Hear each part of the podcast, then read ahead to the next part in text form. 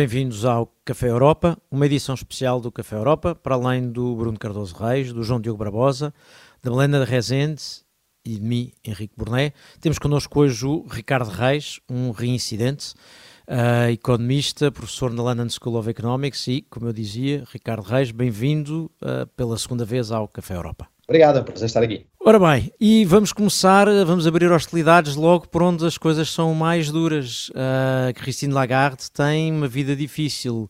A Itália, uh, Giorgia Meloni faz-lhe críticas, vem a Portugal, a Sintra, e uh, é atacada uh, por Costa e Marcelo. Não é fácil a vida de Christine Lagarde por estes dias, Ricardo? Não, não é fácil, mas também bem ninguém, não é um emprego que deva ser fácil, sobretudo tendo em conta os desafios que ela encontra. Repara, em primeiro lugar, a inflação está muito alta e não nos podemos esquecer que o Tratado de Maastricht é claríssimo. O objetivo, a função, a tarefa, a avaliação que quisermos fazer de Cristina Lagarde tem a ver com o desempenho da inflação. Estando a inflação estão acima dos 2%, a vida dela é sempre difícil, no sentido em que ela está tem de cumprir, tem de agora trazer a inflação para baixo e é essa a sua, e só pode ser essa a sua única preocupação. Christine Lagarde é ela que, eh, quando se juntou ao Banco Central Europeu, veio com uma missão muito ligada à promoção do euro digital, assim como às questões climáticas, na presunção de que a inflação estava controlada, como tinha estado há 20 anos. Portanto, de facto, há aqui um desafio grande em voltar a ter de se concentrar, se quiseres, naquela que é a tarefa principal. Ora, nesse contexto de uma inflação muito alta, o BCE está a subir as taxas de juro como tem de fazer, como é única, se quiseres, ou pelo menos a principal alavanca que tem para baixar a inflação, mas, como sempre, eh, a determinação da inflação e o ritmo a que ela pode baixar depende não só do que o Central faz, mas também dos diferentes choques, circunstâncias ou fatores outros que afetam a economia. Aliás, esta subida da inflação não foi só porque o Banco Central deixou subir, foi porque tivemos um conjunto de choques económicos bastante imprevisíveis e enormes, da pandemia à invasão da Ucrânia, que levaram a que mesmo o melhor Banco Central do mundo não conseguisse evitar que houvesse alguma subida da inflação, embora lhe caiba agora a responsabilidade de trazê-la para baixo. Ora, um desses fatores principais, Henrique, é também a política orçamental. Nós, na Europa, para focar na Europa, e vamos falar aqui da zona euro, depois podemos falar de Portugal, estamos, temos política orçamental expansionista, no sentido de déficits que puxam, que estimulam a economia, sem parar há três anos. Tivemos em 2020, e ainda bem, de forma a tentar proteger a economia da, da, da pandemia, dos seus efeitos. Tivemos em 2021 com o anúncio dos PRRs e a Next Gen EU e todos esses programas que, tendo um impacto meio prazo, também, tinham, também têm um impacto imediato de estímulo. Tivemos em 2022, por causa da invasão da Ucrânia e todas as políticas de apoio às famílias uh, do choque energético, e todas estas, uh, não só a Next Gen EU, o PRR está a aumentar em despesas, como as políticas energéticas ainda estão todas em ação. Portanto, temos três anos seguidos, na minha opinião, justificados já agora, de estímulo orçamental, mas que, no entanto, e quando olhamos para os próximos seis meses, quando olhamos para os próximos oito meses, estando o Banco Central a ter de subir as taxas de juros para trazer para baixo a inflação, justifica-se que Cristina Lagarde, de uma forma já agora muito tímida e muito modesta, diga: bem, estamos à espera que estes estímulos orçamentais simplesmente expirem naturalmente, que não tenhamos um quarto ano de estímulos orçamentais, não há, não temos choque energético, os preços de energia já baixaram, não temos pandemia, já foi há três anos, o Next Gen EU, enfim, está, está a ocorrer e já em si a injetar muito dinheiro na economia, portanto estaremos à espera que isso expire de alguma forma. E bastou essa sugestão ligeira para ver uh, políticos, sobretudo uh, alguns políticos, imediatamente reagirem com imensa urticária à ideia de que terão de parar alguns dos déficits se quiserem, e o que está aqui a política monetária a dizer-nos é só política orçamental. De notar novamente que o Cristina Lagarde foi muito tímido, muito modesto, e foi simplesmente dizendo que três anos de expansão orçamental, bem, têm de parar um dia destes. Uh, mas foi essa a reação uh, forte e pesada de, de, alguns políticos na zona euro. Mas, mas oh, Ricardo, uh, e, e antes... Bruno, deixa-me deixa só aqui uh, situar aqui um pouco, porque estava, quando começámos estava precisamente a levantar, porque houve dois tipos de críticas, embora eu acho, não acho, quer dizer, uh, Costa já fez a mesma crítica que Meloni, mas houve aqui dois tipos de críticas. Governos como o de Meloni no passado, o português, criticaram porque a subida das taxas de juros tinha um determinado tipo de efeito, sobretudo em países onde há muita gente uh, com dívidas, e agora esta segunda crítica feita em Portugal de querem nos impedir de gastar. Uh, portanto, há aqui dois problemas, o, o, e em comum eu diria, não têm ser de esquerda, uh, porque são, um é de esquerda, outro é de direita, têm em comum, se calhar, serem governos e serem governos de países uh, com, com menos bolsos orçamentais e com economias mais frágeis. Mas, mas há aqui outro problema para acrescentar, e depois, se calhar, Bruno acrescentava, juntávamos para, para termos aqui duas ou três perguntas, ou para termos aqui esta conversa, mas uh, juntava a isto o problema de que, certo, até se pode parar os estímulos orçamentais, mas a verdade é que, como tu começavas, Ricardo, estamos desde o início do mandato de Christine Lagarde, do início do mandato desta Comissão Europeia, na expectativa da transição verde. E desde o princípio que sabemos que a transição verde, para não falar da digital, implica milhões, eh, bilhões de euros. E esse dinheiro é dinheiro que é suposto eh, acrescentar à economia. Portanto, como é que é possível reduzir a pressão para a inflação se há, de facto, todo um conjunto de incentivos para uh, uh, maior investimento, seja público, seja privado, para conseguir os tais objetivos? Porque, entanto, nós vamos marcando objetivos para 2030, para 2050. Bruno, não sei se era por aqui que querias ir. Não, eu, é, pronto, eram dois, um comentário para, para dizer que concordo muito com o Ricardo quando ele diz é um ponto que eu tenho aqui referido, que é, no fundo, eh, eh, uma das razões para haver independência dos governadores dos bancos centrais é, é e, no fundo, também o trade-off, é isso permitir aos líderes políticos, aos líderes dos governos, poderem criticar esses governadores sem que isso seja visto, digamos, como uma, aqui uma ameaça, uma pressão so, que vai obrigá-los a alterar a sua posição. No fundo, é o preço dessa independência eh, e corresponde também, no fundo, a, a, a uma certa jogada política, no sentido de permitir aos políticos culpar, ter no, ter no Banco Central um para-raios, não é? E, e portanto, culpá-los das coisas chatas que eles têm de fazer, uh, sem, que, sem que as deixem de fazer, porque não dependem do, do Primeiro-Ministro ou de um Primeiro-Ministro, ainda mais no, no, caso do Banco Central Europeu. Um, em, relação ao, ao, outro ponto, era uma, era uma questão mais geral que tinha a ver com esta, com esta questão de saber se, se o Ricardo tem, tem aqui uma visão sobre esta ideia, de, uh, e isso liga, liga com o teu ponto, Henrique, mas há outras razões para, para isso, que é, no fundo, se há razões para acharmos que estamos num contexto em que estruturalmente a tendência será para uma inflação mais, mais elevada, novamente. Ou seja, temos aqui, é verdade, tivemos uma série de choques, digamos, que, são completamente aleatórios, não é? Da pandemia e depois da, da, invasão da Ucrânia, mas temos outras questões uh, que, que, parecem apontar nesse sentido, eventualmente. Portanto, se, se haverá uma alteração em relação àquilo que foi o normal nas últimas décadas, eh, por exemplo, esta questão das tensões crescentes com a China, a questão de que uh, há a ideia de uma, série de setores económicos importantes se tem de fazer uma aposta muito mais estratégica e por questões de segurança e menos apenas por questões de custo, não é? E, portanto, por questões puramente económicas. Uh, enfim, a, própria China ter salários cada vez mais elevados, enfim. Mas, mas há outras razões que poderiam levar a pensar que há aqui uma, digamos, uma mudança e há uma tendência para uma inflação mais que seja mais alta, embora eu saiba que, enfim, as previsões para os próximos anos é que vai reduzir uh, significativamente. Antes de, bem, de dizer perguntas, isso, Ricardo. Ah, desculpa. Quatro perguntas e logo quatro respostas. Vou tentar ser relativamente breve em cada uma. Em primeiro lugar, Henrique, apontaste que, para além do comentário à política orçamental, foi uma reação às taxas de juros e à sua subida. Uh, temos de nos recordar que a forma de trazer, ou melhor, se a inflação persistir alta durante vários anos. O resultado disso são taxas de juros mais altas para todos os devedores, incluindo o Estado. E nós sabemos isso bem em Portugal, porque vivemos com isto durante os anos 80 e 90. Logo, eh, um Banco Central tímido, eh, diria eu mesmo incompetente, que, deixe, que não suba as taxas de juros neste momento e deixa antes a inflação persistir, não leva a, a alívio para os devedores, leva exatamente ao contrário. Leva a devedores que têm de pagar mais pela dívida.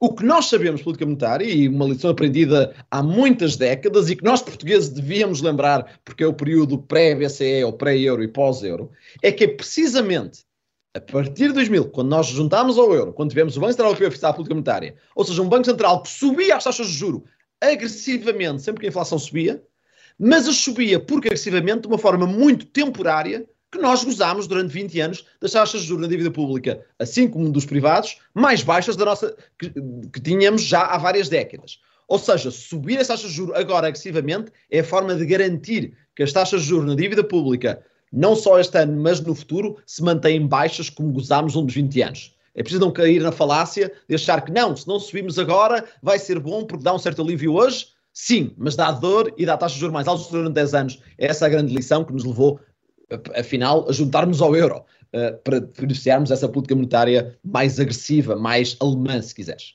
Segundo oh, Ricardo, ponto, uh, Ricardo tem... desculpa, só, só, só, antes de continuar, só para resumindo, o que nós estamos a dizer aqui é sim, quando sobem as taxas de juros, irremediavelmente haverá uma redução do rendimento disponível, não é o fim do dia, quando se acabam de pagar as contas. Mas mais vale essa redução pequena feita agora do que a médio prazo, mas é assumidamente isso. É, afinal, é isto. Em primeiro, há uma ligeira diferença. Tu falaste de rendimento disponível. E é verdade que o subir da taxa de juros diminui o rendimento das, das pessoas, enfim, contrai a economia e isso ajuda para puxar para a inflação. Mas o ponto que eu estava a fazer, Henrique, é antes que subir as taxas de juros para um devedor pode aumentar hoje ligeiramente o que pagas em juros no curto prazo no próximo ano, mas diminui a fatura de juros sobre os próximos 10 anos. Exato. exato. Porquê? A fatura de juros, não o rendimento disponível, mas a fatura dos juros que tiveres. Um, e, e, nesse sentido, sim, eh, aumenta o rendimento disponível mais à frente. Depois de, depois de juros, precisamente.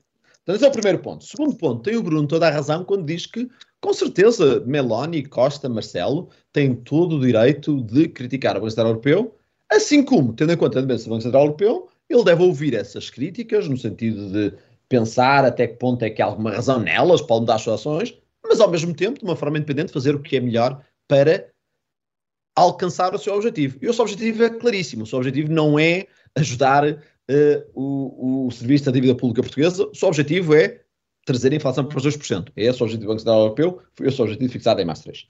Terceiro ponto, transição verde. Reparem, Henrique, que querendo nós fazer um grande investimento e um grande plano de investimentos de forma a reestruturar de uma certa forma algumas infraestruturas da nossa economia, isso não é incompatível com também ao mesmo tempo ou diminuir as tuas despesas ou subir receitas fiscais de forma a pagar por isso. Portanto, não implica que tenhas de ter déficits elevadíssimos durante uma década, nem pensar. Dois, não implica que tenhas déficits cíclicos, ou seja, que numa altura em que a taxa de desemprego está muito baixa na Europa, está ao mais baixa que está à, em França, a taxa de desemprego está ao nível mais baixo está há 40 anos, em Portugal está mais baixo que, ui, já há uns 20 anos, e não implica que nesta altura estejas a ter déficits muito altos, ou seja, estejas a ter uma política altamente contracíclica. Reparem, Henrique, até para falarmos de história, algo que neste programa muitos de vocês sabem mais do que eu. Na história da Europa, nos anos 60, 50, fizemos uma transição muito maior que a transição verde, a transição de uma economia destruída para uma economia próspera, com imenso investimento público, e, no entanto, não tivemos déficits de 5, 6, 10% todos os anos e tivemos a inflação bem controlada nos 2%. Portanto, haver uma transição e muito investimento público não é de todo uh, compatível ou incompatível com ter a inflação controlada, desde que não venha com políticas expansivas no sentido de déficits muito elevados altamente cíclicos, no sentido que déficits grandes, precisamente quando todas as empresas se queixam da dificuldade em arranjar mão de obra, de a dificuldade da taxa de emprego estar bastante baixa. E por fim, em quarto lugar, o contexto estrutural de que falava o Bruno. É preciso aqui, é, é, é preciso aqui notar que a política monetária é que determina a inflação no médio e no curto prazo. No curto prazo, diferentes choques podem levar a que a inflação suba ou deixa. Mas, se a política monetária se ajustar a esses choques, ela pode sempre ter uma inflação que ronda os 2%.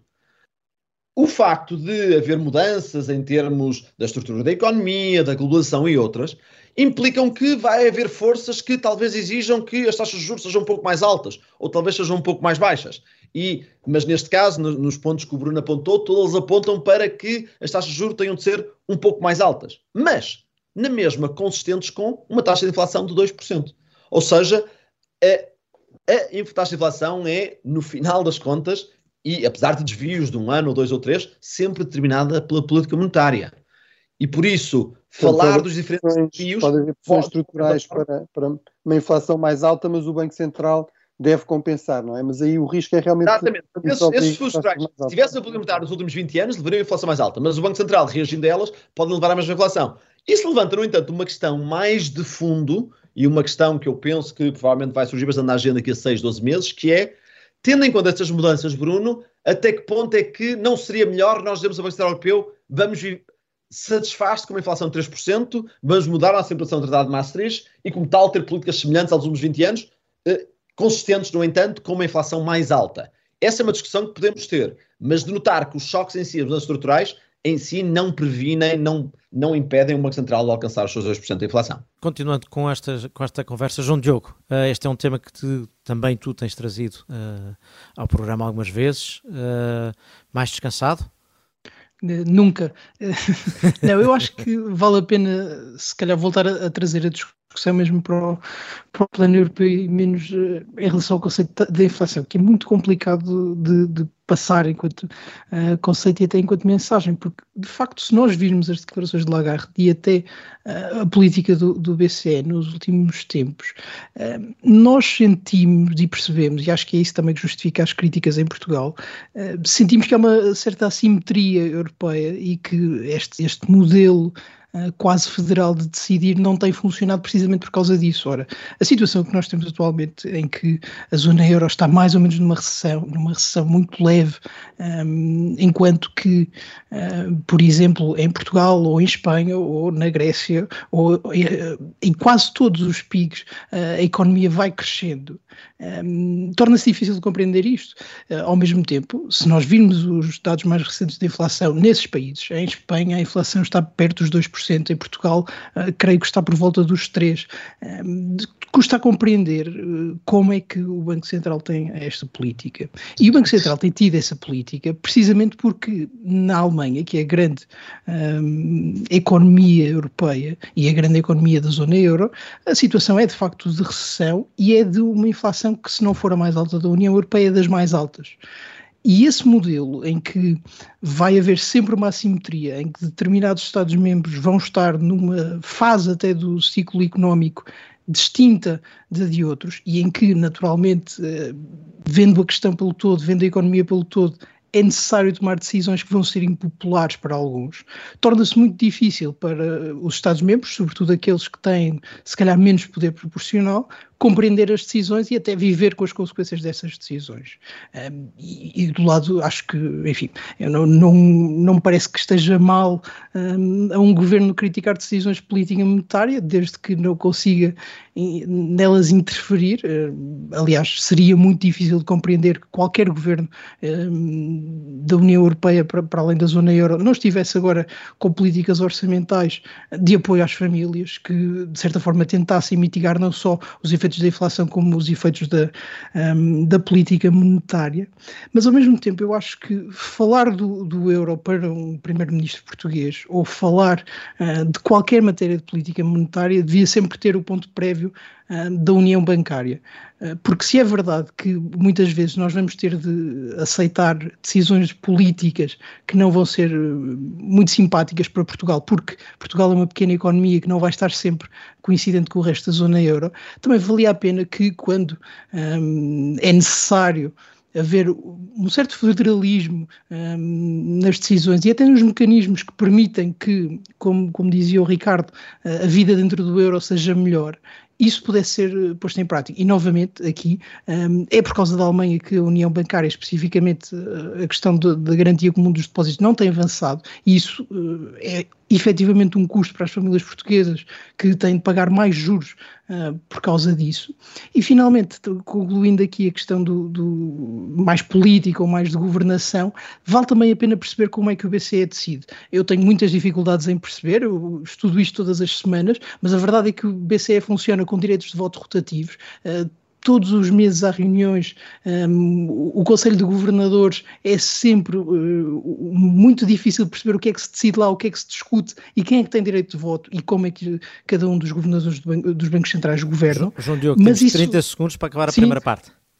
Pronto, é só para dizer que isso faz parte, mas também era importante que houvesse alguma transparência, quer no modo de decidir, quer naquilo que cada governador do, do respectivo Banco Central um, defende e, e, que tenta moldar a política a seu favor. Acho que há problemas uh, não só estruturais, como também de governação e da construção da zona euro, que podiam ser resolvidos com alguma facilidade e que ajudariam a compreender melhor as decisões.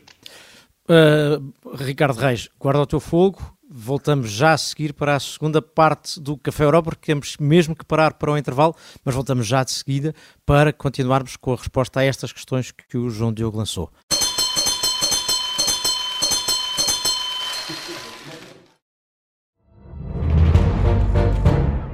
Cheguei! Tirei, tirei a faca, fui, empunhei, e mesmo no momento em que esta é a história do homem obcecado com a infiltração do comunismo na igreja que quis matar João Paulo II em Fátima.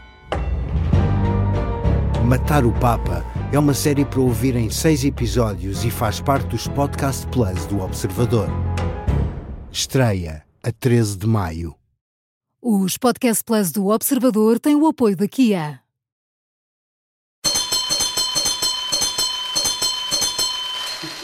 E começa aqui a segunda parte do Café Europa. Esta semana estamos, além do Bruno Cardoso Reis, do João Diogo Barbosa, da Madalena Rezende e de mim, Henrique Porné. Estamos com o Ricardo Reis, economista, na, professor na London School of Economics e, como eu dizia na primeira parte, felizmente e obrigado, reincidente no Café Europa. Ricardo, tínhamos ficado com uma pergunta longa e, e, com vários aspectos, eh, mas sobretudo focada nos diferentes interesses dos diferentes Estados-membros uh, em relação ao euro. Uh, queres começar por aí? Vou começar pelo. O João disse duas coisas, João Diogo, e gostaria, queria responder às duas. A primeira, discordando, discordando acho que das duas, mas sobretudo a primeira. João Diogo disse a, a experiência da inflação é muito diferente na Europa neste momento de notar, já agora João Diogo, que na, em Portugal a inflação está nos 5,4%, eh, na, zona, na, na zona euro, 5,4% em maio, 5,4% em junho, na zona euro, a inflação vai estar 5,5%. Portugal está basicamente é igual à média neste momento em termos de inflação. No entanto, como tu notaste, Espanha está nos 1,9% e a Alemanha nos 7,2%. E dizes tu bem, como é que isto pode ser? O problema é muito diferente. Há aqui uma certa ilusão, João Diogo. O problema não é tão diferente. Porquê? Se tu tirares o efeito dos preços energéticos, o que muitas vezes se chama a core inflation, ou seja, a inflação tirando o preço da energia e da comida, a core inflation em Espanha é 5,9%, na zona euro 5,4%, na Alemanha 5,8%. Ou seja, é praticamente o mesmo em todos os lados. A diferença que vês na inflação nos diferentes países tem simplesmente a ver com diferentes políticas energéticas. O congelou fez, teve antes um, um, um, um, pacote, na minha mão até mais, melhor e que ajudou com certeza mais as famílias e gastou bastante mais, bastante dinheiro, de dar apoios, subsídios às famílias que tinham, que tinham aumentos de preço de energia maiores, enquanto o governo espanhol congelou os preços de energia, por isso toda a variação que vês nas taxas de inflação na Europa, ou a grande maioria, tem a ver simplesmente com diferentes políticas que acabam por mascarar a verdadeira inflação, porque refletem antes que estás a pagar congelando um preço ou estás a pagar antes através de subsídios. Portanto, o problema é comum a toda a Europa, não é só um, problema da Alemanha ou do país. A inflação está a rondar os 5,5% assim que harmonizes esta questão das energias. Segundo ponto que tu levantaste, que é o processo de decisão do. É verdade, com a expansão a muitos países da zona euro, e já são muitos, se tornava não muito execuível eh, ter eh, toda a gente a votar e toda a gente a discutir a todo o tempo, simplesmente tornava difícil nestes dois meses. No entanto, todos os governadores na, no BCE, e isso graças novamente à clareza do Tratado de Maastricht, dizem que um governador não deve ir, Mário Centeno não deve, não pode, seria uma violação dos seus deveres, ir para as reuniões do, do Conselho de Governadores defender os interesses de Portugal, ou se quer mesmo escolher a política monetária que é melhor para Portugal. Ele tem de estar lá para escolher a política monetária melhor para a zona euro está lá para refletir a informação que vem de Portugal, o que se passa na, na, economia portuguesa, e isso é informação útil para decidir a política monetária, mas não para defender o que é melhor para Portugal ou qual é a política mais adequada para Portugal, mas antes a política adequada para a zona euro. E o que nós temos visto, João Diogo, e embora tu tenhas razão em termos teóricos, podíamos pensar, bem, com tanta gente à volta da mesa e mesmo com um sistema que roda quem vota ou quem não vota, já agora, João Diogo, é assim na Reserva Federal há 70 anos também, não votam todos os governadores dos diferentes, dos diferentes, uh, das diferentes reservas federais distritais, há um de rotação, estão todos na reunião, mas votam alguma vez, outra vez noutra, de uma forma, enfim, de uma forma que se achou que fosse mais execuível, portanto o Banco Central Europeu não é diferente disso do que é, por exemplo, o Banco Americano já há muitas décadas. Uh, mas, mas, essa reserva é federal, não é? é implica, só para concluir, só duas paradas. O que implica, no entanto, é que tu olhas para a política do Banco Central Europeu nos últimos 18 meses, por exemplo, ou 12 meses, e ela é altamente consistente, independentemente de quem roda a votar, porque tem a ver com o conservador todo a discutir, ter uma opinião relativamente, e o Banco Central Europeu funciona numa política de consenso, se quiseres, e tem uma política bastante consistente, independentemente de quem vota. Madalena, entrando tu agora uh, na conversa, uh, estás também mais. Sim, eu, eu esta conversa. Uh, sim, por um lado, eu, eu gostava de, de chamar a, enfim, esta uh, semana política que foi marcada pela, pelos eventos em França. Uh, e perguntar ao Ricardo, que me parece uma coisa que, que, que, é, que é, mais ou menos evidente, se, esta, uh, enfim, se, se, estes protestos que, que foram, uh, enfim, causados, pelo menos de forma imediata, pela morte de Nael, se ele vê neste, nestes eventos também um protesto contra o custo de vida e da subida de custo de vida, nomeadamente se é uma questão de classe mais do que uma questão uh, de divisão cultural. Pois, não sei, sinceramente não sei, não sou, não sou analista político no sentido de perceber porque é que estão a protestar. No entanto, Madalena, e tu colocas bem a questão, isto de uma certa forma ata com aquela discussão que estávamos a ter na primeira parte, que é, num contexto em que daqui a 6, 12 meses tens esta instabilidade social em França. Num contexto em que, daqui a 12 meses, muitas das medidas de política energética adotadas pelos vários governos da Europa deviam expirar naturalmente, até porque o preço da energia está de volta nos mercados ao que era antes. E já agora temos os depósitos para o inverno, neste momento na Europa, são bastante altos. Vamos chegar a 94% dos depósitos, ou seja, o próximo inverno também, em princípio, vai correr bem, independentemente do que acontece na Ucrânia e na Rússia. Nesse contexto, seria de esperar, uh, perdão, nesse contexto, politicamente.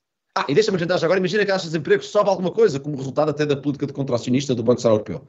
Num contexto em que tens protestos na rua, em que tens o desemprego a subir ligeiramente e em que tens umas políticas que, experiência diz-nos internacionalmente há décadas, são sempre difíceis de retirar, porque no fundo, quem é o Ministro das Finanças que irá à televisão e dizer vai expirar esta medida que vai levar a que a tua, a tua conta da luz possa subir um bocadinho, num país como em Espanha ou mesmo em França, onde estas políticas de controle de preços foram muito agressivas, de facto vais-te perguntar, haverá apetite político, haverá coragem política para não simplesmente ter ainda mais estímulo orçamental. E nesse caso vais ter um grande conflito entre política orçamental e monetária. Mas se quiseres, podemos ver já nos protestos de Meloni, se já nestas circunstâncias, hoje, em que a Itália está a pagar pouquíssimo pela sua dívida pública, em que está a ter um, já assim um grande déficit, em que tem políticas energéticas, já assim se queixa do, do Sr. Lagarde, então vamos esperar 12 Imagina. meses quando estes e outros. Exatamente. Oh, oh, Madalena, sem, sem querer eh, fazer a resposta, eu tenho alguma dificuldade, eu percebo eh, a questão social de fundo. No imediato, no imediato, tenho ali algumas dúvidas em associar miúdos com menos de 16 anos aos protestos pela inflação, mas isso é. é, é... Agora, eh, isto dito, há uma questão de fundo que é a questão das condições de vida daquelas populações, mas parece-me que será mais por aí, não?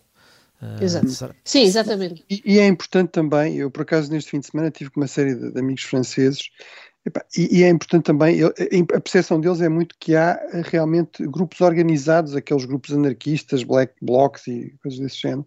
Portanto, há uma desconfiança grande de que isto nem sequer tem necessariamente a ver com as pessoas daqueles bairros. Uh, aquelas manifestações iniciais, sim, mas eh, mas depois é, esta, esta prática sistemática de violência que se repete em muitas manifestações também tem a ver com realmente uma violência organizada destes grupos, não é? Que têm esta ideologia mais anarquista de partir tudo. Portanto, acho que também temos de ter aí algum cuidado em generalizar excessivamente.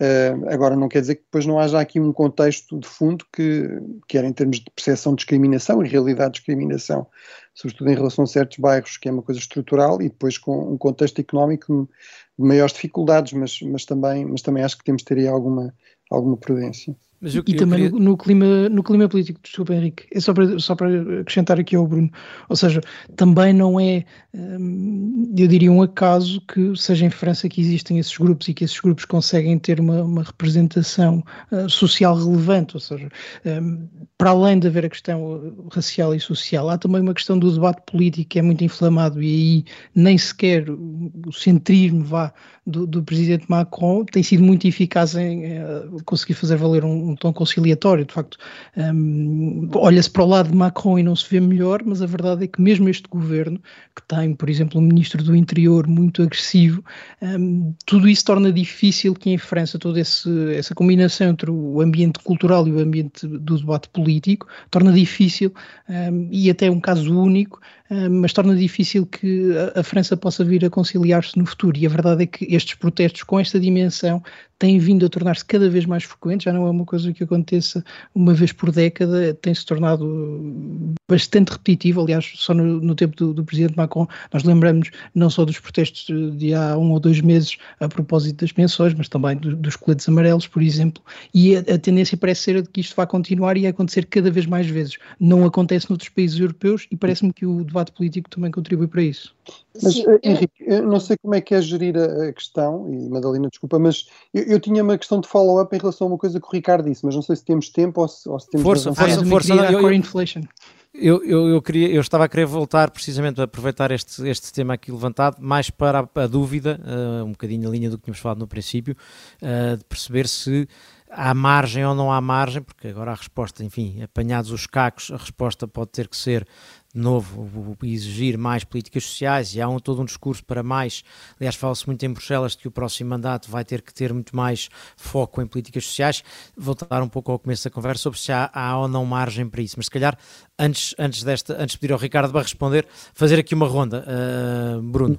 Era um follow-up, mais ou menos, é o que estavas a dizer e que se liga com ao que o Ricardo também tinha dito, que é no fundo também perceber, uh, do teu ponto de vista, quais são no fundo as vantagens e desvantagens de se alterar o mandato do Banco Central Europeu, ou seja, de, ou de se flexibilizar um pouco o, o alvo da inflação, uh, ou de se incluir outros elementos, a questão do emprego, por exemplo, é muito discutido isso, que noutros bancos centrais uh, não é o único, o, digamos, o único objetivo não é a questão da inflação, qual é que é aí o teu, a, a tua opinião e se eventualmente ela foi revista em função de dados mais, mais recentes. Vamos aqui fazer deste programa uma espécie daquelas conferências onde se apanham perguntas. João Diogo. Não, eu queria voltar então à questão do, do core inflation, porque de facto, se formos por aí, a situação europeia está mais um, similar e mais simétrica, mas a verdade é que neste contexto em que nós sabemos que há uma crise energética porque as decisões políticas, uh, e estamos a pensar aqui especificamente na, nas sanções à Rússia, um, fizeram com que os preços da energia subissem e até a própria reação, a forma de como, um, de certa forma, ao longo do último ano, os, os Estados-membros andaram a comprar energia para ter reservas e isso teve um efeito claro e mensurável no mercado. E por outro lado, também no core inflation, mesmo o preço dos produtos alimentares, que nós sabemos também, uh, por culpa da guerra na, na, na, Ucrânia e uh, por conta das sanções, tem havido uma grande pressão nesses dois elementos. Até que ponto é que, neste contexto, o, o próprio conceito de, de, core inflation nos diz muito, ou seja, sendo uma situação excepcional em que, para além de, motivos mais estruturais para um, haver inflação, há também resultados de políticas e até de política externa que justificam a inflação, faz sentido olhar por aí. Ricardo, eh, sugeria agora, depois eu sei que a Madalena queria voltar a propósito do teu livro, então queremos ter aqui algum tempo. Ok, três perguntas, três respostas. Primeiro, se há espaço sociais. Henrique, há sempre espaço, desde que as queiras pagar, não é? Quer dizer, eu acho sempre estas discussões de porque é que não há espaço para gastar isto, para comprar aquilo, para comprar aquilo outro. Também podes dizer na tua casa se há espaço para comprares um carro novo ou refazeres a cozinha, desde que ganhes dinheiro para o fazer. Portanto, a pergunta, a pergunta nunca, nunca, é bem colocada de A questão é, há espaço para pedir mais emprestado, de forma a fazermos algo sem pagarmos por isso neste momento? Uh, e, repara, um, a dívida pública de facto está muito alta. Uh, a questão que se coloca, e é uma questão difícil, é até que ponto é que está alta demais ou não. É uma questão difícil, porquê? Porque de facto está muito alta em termos históricos, mas ao mesmo tempo, as taxas de juros reais dos últimos 10, 15 anos que se pagam na dívida pública têm estado historicamente muito baixas. Por isso, por exemplo, o serviço da dívida, aquilo que nós pagamos em juros em Portugal, hoje, o ano passado, há dois anos e há três anos, não é maior do que aquilo que pagávamos em 2007 ou 2006, é sensivelmente o mesmo como fatia do PIB. Portanto, há espaço para pedir mais emprestado, talvez, embora, enfim, há algum receio em o fazer, sobretudo num país que eh, teve uma crise de dívida eh, ainda aqui há apenas há 10 ou 11 anos. Há espaço na Europa para pedir mais dinheiro emprestado? Penso que sim, há algum espaço. Acho, eu convenço-me pelos argumentos que dizem que podemos ter uma dívida pública relativamente mais alta, mas também não muito mais, e de reparar que o que a pandemia nos ensinou é que não queremos usar todo esse espaço porque podemos hoje amanhã ter uma pandemia e queremos gastar e sim endividarmos a mais 5 ou 10% para combater a pandemia. Fizemos e muito bem em 2020. Portanto, nota só. Não sei até que ponto é que há espaço nesse sentido. Segundo no, ponto, deixa-me só. Ao mandato. Ah, desculpa. Deixa-me só acrescentar que, por coincidência, na mesma semana em que foram os motins em, em França, foi exatamente a, quando a França atingiu o máximo de dívida pública de sempre, ultrapassando 3 mil milhões e, portanto, milhões, e, portanto, era um valor absolutamente único. Uh, e portanto, uhum. não sei se essa margem uh, em países como França, que eu acho que é um com frequência é percebido como sendo como estando economicamente melhor do que está, se haverá assim tanta margem. Quer dizer, como dizes, Já. haverá. aguentar, aguenta, depende das aguentar, aguenta, depende do que é que se quer fazer. Mas continua, desculpa. O que eu aprendi, o que eu aprendi em 2020 é que convém ter um bocadinho de margem para quando acontecem coisas muito más, em vez de estar no teu limite, não é? Pois. Portanto, foi, essa foi uma lição de 2020. Segundo ponto, alteração do mandato. Reparem, e aqui está, vocês sabem disto bastante mais do que eu. O mandato do BCE foi fixado num tratado, o Tratado de Maastricht. Como vocês sabem muito bem, fazer um tratado novo aí na Europa é tudo menos fácil. Portanto, vamos ficar por aí. Quer dizer, não, não bastava nós acharmos que era boa ideia mudar o mandato de uma forma ou de outra, temos de ter um novo tratado europeu retificado, com referentes por todo lado. Portanto, enfim, deixo-vos a vocês para me explicarem punham, mim e, e, quão difícil isso é.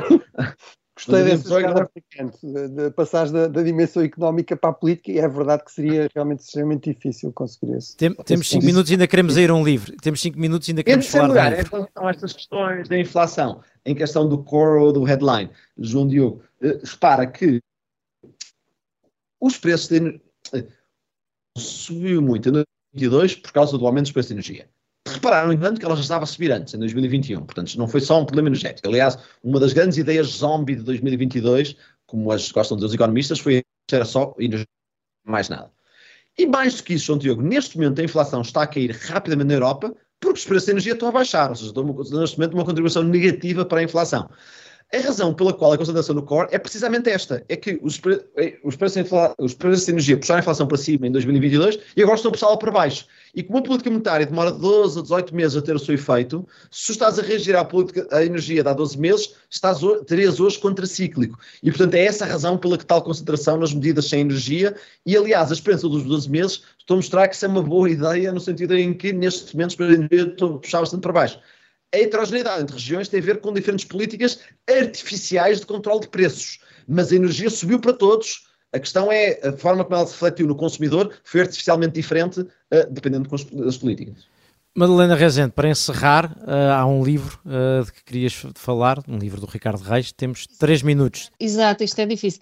O Ricardo acabou de publicar um livro chamado Crash Course on Crisis, o que vem bastante a, tempo, obviamente, uh, e, e, enfim, do que li e, e, e, aconselho por ser eventualmente muito fácil de ler para pessoas normais, como nós, que não são economistas. Um, ehm, vinha perguntar ao Ricardo o, o, o, que me veio mais, uh, enfim, de forma mais forte, é esta toda esta nova uh, uh, aprendizagem sobre as crises, enfim, tivemos montes de crises nos, no, na última década, e como é que estas, estas novas aprendizagens têm influenciado ehm, a política macroeconómica, de, de e, e se está a resultar ou não? Tem influenciado muito. Portanto, neste livro, The Crash Course on Crisis, o que nós fazemos, eu e o meu colega Marcus Burnemeyer, é resumir de uma certa forma os grandes avanços na literatura económica, na interseção entre macroeconomia e finanças, para percebermos até que ponto é que as políticas macroeconómicas levam a crises financeiras, curam crises financeiras ou reagem a crises financeiras.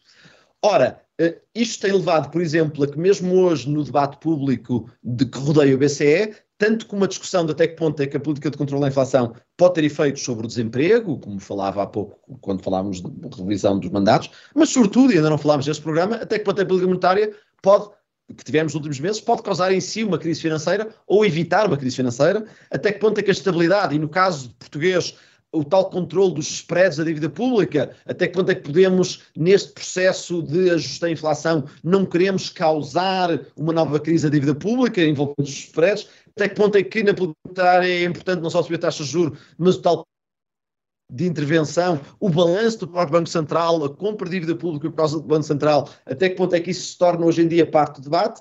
Isso são todas considerações muito importantes, mas que por vezes acontecem, como é normal acontecerem, às vezes com poucas bases teóricas e também com pouca uh, uh, lembrança ou recordação do que são, os, que são as experiências históricas. E o que nós fazemos neste livro, em 10 capítulos, é, em 10 capítulos, de uma certa forma, resumir aquilo que percebemos hoje em termos de quais são os grandes trade-offs entre política monetária, política financeira, consequências das crises financeiras, e depois acrescentar 20 case studies, 20 casos históricos da Grande Depressão Americana, passando pela liberalização de Pinochet no Chile em 1970, a bolha japonesa dos anos 80, até à pandemia mesmo, e o que aconteceu em 2020 em termos de poupanças e do sistema bancário, para tentar ilustrar com esses 20 episódios históricos uh, estes conceitos e a forma como hoje percebemos que a política macroeconómica afeta, afeta o estado do setor financeiro, mas também as crises financeiras exigem políticas macroeconómicas que respondam a elas.